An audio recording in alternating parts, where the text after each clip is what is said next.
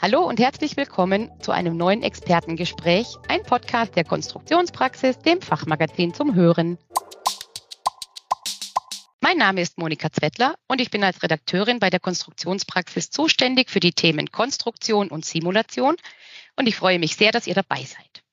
Und zwar möchte ich mich heute dem Themenfeld Digitalisierung im Electrical Engineering widmen und ich freue mich sehr, dafür mit Sven Rasser von Vago einen ausgemachten Experten als Gesprächspartner an meiner Seite zu haben. Hallo Sven.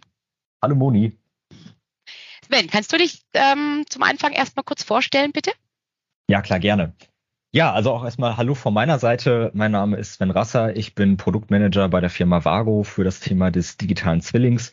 Und ähm, ja, ich komme eigentlich aus dem Bereich der Konstruktion, wenn auch vielleicht nicht aus dem Bereich der elektrischen Konstruktion, aber auch da erkennen wir ähm, ja doch einige Parallelen auch zu der regulären Konstruktion hin. Ich habe ähm, ja ähm, bei einem Hersteller der elektrischen Verbindungstechnik vor einigen Jahren als technischer Zeichner gelernt und äh, bin danach im Bereich Maschinenbau und Wirtschaftsingenieurwesen weiter unterwegs gewesen. Das heißt, ähm, ich kenne sowohl zum einen äh, den Bereich der Konstruktion, aber auch vom Wirtschaftsingenieurwesen her ähm, das Themenfeld der Prozessoptimierung, beziehungsweise bei uns hieß es damals ja Operational Excellence. Und ähm, ja, durch diese, durch diesen Weg, also von der Technik her in äh, das Wirtschaftliche hinein, kann ich dann sowohl natürlich einmal beide Rollen, also einmal die des Entwicklers, aber auch eben dann des äh, Prozessoptimierers ähm, ja, einnehmen und auch dort dann eben jetzt die Digitalisierung im Electrical Engineering voranbringen. Ähm, ich freue mich zudem, dass wir in unserem heutigen Podcast uns direkt auch an die Empfänger des, äh, der Digitalisierung im Electrical Engineering richten. Denn oftmals werden doch mit diesem Podcast Führungskräfte oder eben auch die Inhaber von Schaltanlagenbauern angesprochen. Ähm, ja, und heute werden wir uns eben direkt an die Entwickler oder die Konstrukteure wenden. Und ähm, ja, ich freue mich einfach darauf, dass ich auch ein bisschen die Erfahrungen, die ich in meinem Berufsleben gesammelt habe, ähm, heute hier mit in den Podcast mit einbringen kann. Super, danke dir. Darauf freue ich mich auch. Dann starten wir also und kommen zu unserem Thema. Digitalisierung im Engineering. Ähm, Sven, dazu fallen mir jetzt gleich auch mehrere Buzzwords ein, die da so seit geraumer Zeit ihre Runden drehen. Ich denke an digitale Transformation, digitale Zwilling, künstliche Intelligenz, Virtualisierung und auch Verwaltungsschale. Die würde ich sagen, lassen wir jetzt aber einfach mal beiseite und konzentrieren uns auf das Wesentliche. In Ordnung? Ja, auf jeden Fall. Super. Dann ähm, erzähl doch einfach mal, was Digitalisierung im Electrical Engineering eigentlich ist. Ja, gerne. Also die Digitalisierung äh, im Electrical Engineering oder vielleicht generell auch im Engineering meint eigentlich die Unterstützung des Entwicklers, Konstrukteurs oder Ingenieurs ähm, mit digitalen Tools in der Entwicklung von Produkten. Ähm, ich werde jetzt hier ähm, ja von Konstrukteuren und Ingenieuren sprechen, aber natürlich sind andere Geschlechter genauso angesprochen. ähm, nur der Vollständigkeit halber. Ähm, ja, und in unserem heutigen Podcast möchte ich eben schwerpunktmäßig ähm, mich auf den Bereich des Schaltschrankbaus ähm, fokussieren, also da, wo auch eben die Firma Vago mit den Produkten unterwegs ist. Was die Digitalisierung des Engineerings im Detail bedeutet, hängt äh, dann auch stark von dem Anwendungsfall ab. So ist zum Beispiel die Digitalisierung im Engineering von Schaltschränken doch eine andere als die Digitalisierung des Engineerings im Leiterplattendesign. Bei der Digitalisierung allgemein geht es aber, also jetzt unabhängig davon, von der Branche ähm, oder auch dem Bereich, in dem wir uns befinden, darum, repetitive Aufgaben, die nicht zwangsweise von Menschen erledigt werden müssen, durch Maschinen oder Algorithmen bearbeiten zu lassen. Es geht also darum, dass die kostbare und kostenintensive Arbeitszeit nur mit Aufgaben verbracht wird, ähm, die mich als Entwickler und Konstrukteur auch wirklich fordern, ähm, ja, solche Tätigkeiten zu erledigen und damit auch für mein Projekt in dem Moment einen Mehrwert stiften. Also warum ist deiner Meinung nach die Digitalisierung des Engineerings überhaupt nötig? Kannst du da ein bisschen aus deiner Erfahrung als Konstrukteur oder Entwickler aus dem Nähkästchen plaudern, bitte? Ja klar, also wenn ich an meine, an die Zeit von vor wenigen Jahren zurückdenke, in der ich eben selber auch aktiv konstruiert habe, da war ich häufig mit dem Problem konfrontiert, dass ich Artikel in endlosen Datenbanken, auf Webseiten oder Katalogen gesucht habe, die relevanten CAD-Daten zum Eindesign nicht vorhanden waren, diese das falsche Format bereithielten oder die Verwendung dieser Daten in, ähm, ja, in den Systemen sich einfach als sehr kompliziert erwies, weil sie einfach nicht dafür ausgelegt waren. Und ähm, ja, auch die Konfiguration von Artikeln war nicht immer ohne weiteres möglich. Und das waren dann einfach alles Störenfaktoren in meiner täglichen Arbeit als äh, ja, Konstrukteur oder Entwickler, die ich einfach nicht haben wollte, da sie eben meine wertvolle Zeit, die ich eigentlich für die Entwicklung von Projekten benötigt habe, unnötig geraubt haben. Und in Zeiten steigender Arbeitsbelastung, alleine schon eben dadurch bedingt, dass helfende Kollegen fehlen, ne, also Stichwort Fachkräftemangel, wir alle kennen es, da wünsche ich mir als Entwickler natürlich einfach bessere Daten und einfache Prozesse, um eben diese Störfaktoren nicht zu haben. Okay, absolut nachvollziehbar für mich. Und ähm, wenn wir jetzt schauen, deine aktuelle Rolle als Produktmanager bei Vago, was kannst du da berichten? Ja, also wenn ich jetzt einmal aus der Rolle des Produktmanagers für das Thema digitale Zwilling äh, auf das Thema blicke, ähm, dann sehe ich, dass wir in der Branche Elektrotechnik eben davon ausgehen können, dass durch die Digitalisierung des Engineerings natürlich je nach Anforderung und Aufgabe bis zu 70 Prozent Zeitersparnis möglich sind. Oftmals sind die Einsparpotenziale zwar deutlich geringer, sie bestehen aber trotzdem. Und Ziel ist es hier, dass wir ähm, eben dem Entwickler, ähm, ja, der sich auf die eigentlichen Aufgaben, nämlich das Entwickeln des Produktes äh, fokussieren soll, diese lästigen Aufgaben wie die ewige Datenrecherche, ein überkomplexes Konfigurieren oder eben die kleinstteilige Ausarbeitung von eigentlichen Standardaufgaben ähm, ja, abnehmen und ihm somit eben weitere Ressourcen geben. Denn die Zieltermine stehen und solche Aufgaben führen einfach zu unnötigen Extraaufwand und die Mehrarbeit in der Konstruktion, die gilt es da einfach zu vermeiden. Wir als Hersteller haben dieses Potenzial eben auch erkannt und arbeiten auch täglich daran, dann eben neue innovative Lösungen bereitzustellen. Und ähm, ja, erste Lösungen oder beziehungsweise einige Lösungen haben wir dafür auch bereits heute auf dem Markt, ähm, die dann ja dem Ingenieur, Konstrukteur oder Entwickler die Arbeit vereinfachen sollen. Oh, das klingt ja schon mal gut. Da komme ich später nochmal drauf zurück. Ähm, weil jetzt würde mich noch interessieren, das, das klingt ja jetzt alles wirklich super. Weniger Zeitaufwand, weniger lästige Aufgaben, weniger Mehraufwand, dadurch dann auch weniger Fehler am Ende. Ähm, wie, wie bekannt sind denn diese Vorteile schon und ähm, was siehst du da in der Praxis? Ist es schon überall angekommen? Hm. Ja, ich glaube, wir müssen hier so ein bisschen gucken, in welcher Branche wir unterwegs sind. Ähm, also ähm, je nach Branche kann es da doch noch deutliche Unterschiede geben. Das liegt auch einfach daran, weil natürlich die Prozesse andere sind. Also im Bereich Schaltschrankbau sind wir da beispielsweise schon ähm, relativ gut unterwegs. Ähm, ja, aber die eben beschriebenen Herausforderungen, eben wie das Suchen in schier nie enden wollenden Datenbanken auf Webseiten oder in Katalogen, die gibt es heute vereinzelt immer noch. Ebenso kann es auch vorkommen, dass ich vereinzelt noch notwendige CAD-Daten nicht vorliegen habe. Das ist natürlich dann für mich als ähm, Entwickler besonders ärgerlich, weil dies wieder Zeitfresser bei meiner eigenen Arbeit sind. Aber, und das ist mir auch nochmal wichtig zu betonen, das sind tendenziell die Ausnahmen und nicht mehr die Regel. Also insgesamt sind wir da schon deutlich besser geworden. Der Bereich der Produktkonfiguration, ähm, auch da habe ich als Entwickler heute ebenfalls schon deutlich bessere Möglichkeiten als noch vor einigen Jahren. So ist zum Beispiel die Konfiguration mit dem Vago Smart Designer, das ist der Konfigurator bei uns im Haus, deutlich umfangreicher geworden, aber auch nutzerfreundlicher und ähm, somit ähm, ja einfach in der Effizienz ähm, auch wesentlich besser.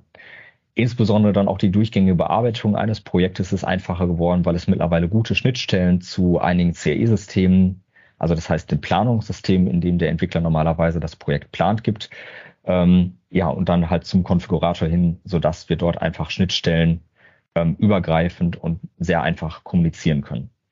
Aber auch da gibt es natürlich deutliche Unterschiede in der Leichtigkeit der Bedienung in Abhängigkeit vom System. Um an dieser Stelle aber auch noch einmal das Bild zu komplementieren, möchte ich aber auch noch einmal darauf hinweisen, dass es durchaus heute noch vorkommen kann, dass auch da wieder je nach Anwendungsfall natürlich auch gänzlich ohne digitale Unterstützung geplant wird also ohne CAE-System und auch ohne Konfigurator. Ich gehe jedoch davon aus, ähm, das zeigt zumindest, ähm, zeigen zumindest die Gespräche, die ich auch mit ähm, einigen ähm, Kunden da gehabt habe, dass wir dies in den nächsten Jahren, äh, dass sich dies in den nächsten Jahren ändern wird.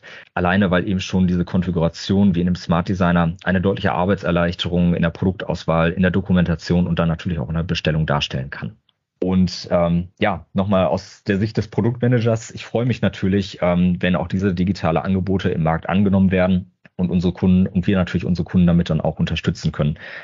Also wie gesagt, das Feedback, was ich da zuletzt auch auf den Messen erhalten habe, ähm, war doch meistens ein Leuchten dann in den Augen unserer Kunden. Und das ist natürlich als Produktmanager dann besonders schön zu sehen. Das glaube ich dir gerne. Ähm, dann erklär doch mal bitte, wie du dieses Leuchten ähm, provoziert hast. Wie sieht denn ein modernes digitales Engineering im Jahr 2022 aus? Alles klar. Ja, also ähm, Vorbild sind da natürlich ganz, ganz häufig die B2C-Bereiche. Ne? Also ähm, die Bereiche, die uns auch in der Freizeit begegnen, in unserem persönlichen Alltag. Wir sehen dort einfach, wie, ja, wie einfach Funktionalitäten zum Beispiel in Apps sein können. Ähm, allerdings fing es erst in den vergangenen Jahren an, dass eben auch solche Applikationen dann in den B2B-Bereich Einzug gehalten haben. Und ähm, ja, man kann da einfach sagen, dass die Entwicklung im B2B-Bereich äh, dort einfach dem ja, B2C-Bereich, also unserem privaten Bereich, doch um mehrere Jahre hinterherhinkt, dass wir auch eben solche Annehmlichkeiten, die wir aus dem privaten Umfeld kennen, dann auch in unserem Arbeitsalltag haben. Nichtsdestotrotz, das derzeit beste digitale Engineering ist halt jenes, welches mich als Entwickler, Konstrukteur oder Ingenieur auch schon heute dann eben optimal unterstützt. Und dieses Optimal, das ähm, ja, ist auch dort wieder natürlich je nach Anwendungsbereich unterschiedlich zu sehen. Dann lass uns doch mal das Beispiel eines Schaltschranks, also das Engineering eines Schaltschranks nehmen und zeig doch mal bitte, was da optimal bedeutet. Mhm. Gerne. Also ich finde es gut, dass wir da jetzt erstmal auf ein praktisches Beispiel gehen. Ich würde das jetzt einfach mal anhand von drei Schritten äh, zeigen. Also die drei Schritte wären jetzt für mich zum Beispiel die Projektierung, die Konstruktion und die Dokumentation.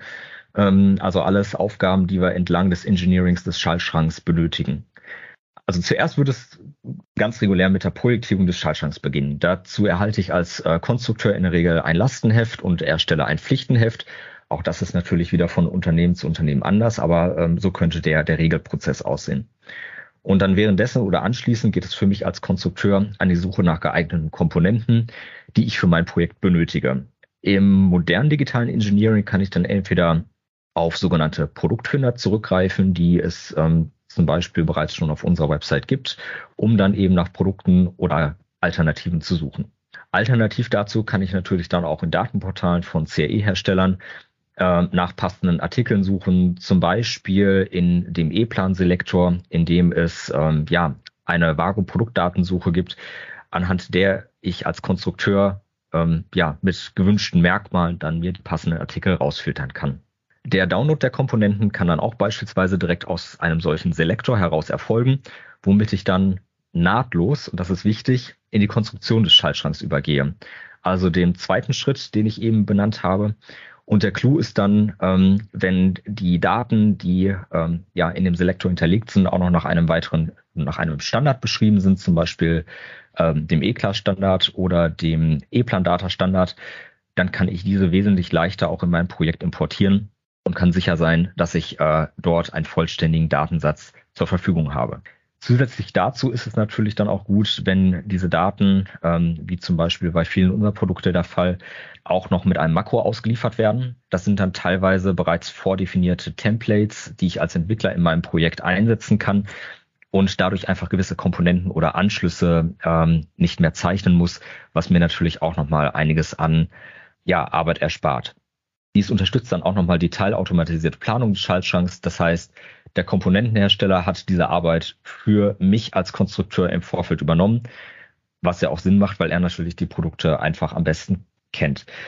Diese Unterstützung sieht dann auch ähm, je nach CAE-System ähm, ja etwas unterschiedlich aus. Also manche werden dort ähm, besser supported als andere. Das liegt aber auch daran, ähm, was auch die Hersteller der CAE-Systeme an sich auch mit für Unterstützung anbieten welche Systeme unterstützt werden und auf welche Art und Weise kann dann auch ähm, zum Beispiel auf unserer Website direkt mit eingesehen werden. Also das heißt, bis zu dem Zeitpunkt jetzt steht die Schaltung. Und wie geht es dann im modernen Engineering weiter? Genau, richtig. Also wir haben uns jetzt eben gerade im, ähm, in den CAE-System bewegt und um eine Schaltung zu finalisieren, kann diese dann noch ähm, in einen Konfigurator übertragen werden, wie zum Beispiel unserem Smart Designer. Hierzu bieten aktuelle Systeme dann die Möglichkeit, die Daten direkt auszuleiten über eine spezielle Schnittstelle. Das klingt jetzt im ersten Moment vielleicht erstmal sehr kompliziert, ist aber in Wirklichkeit nicht schwieriger als, ähm, ja, wir kennen es aus unserem privaten Leben, einen Druckauftrag an einen Drucker zu senden. Nur, dass es eben in diesem Beispiel nicht um einen Druckauftrag geht, sondern um eine Schaltungsplanung. Und ähm, in dem Konfigurator kann ich dann die Schaltung noch einmal mit echten Produkten aufbauen und um zusätzliche Komponenten wie Brücker, Stecker oder Beschriftungen ähm, ergänzen.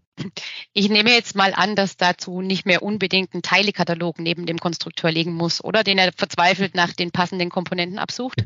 bitte nicht, bitte nicht, nein. ähm, also ähm, das wollen wir auf jeden Fall vermeiden, weil unserer Erfahrung nach ist das einfach nochmal ein, ein äh, wirklich zeitraumender Faktor.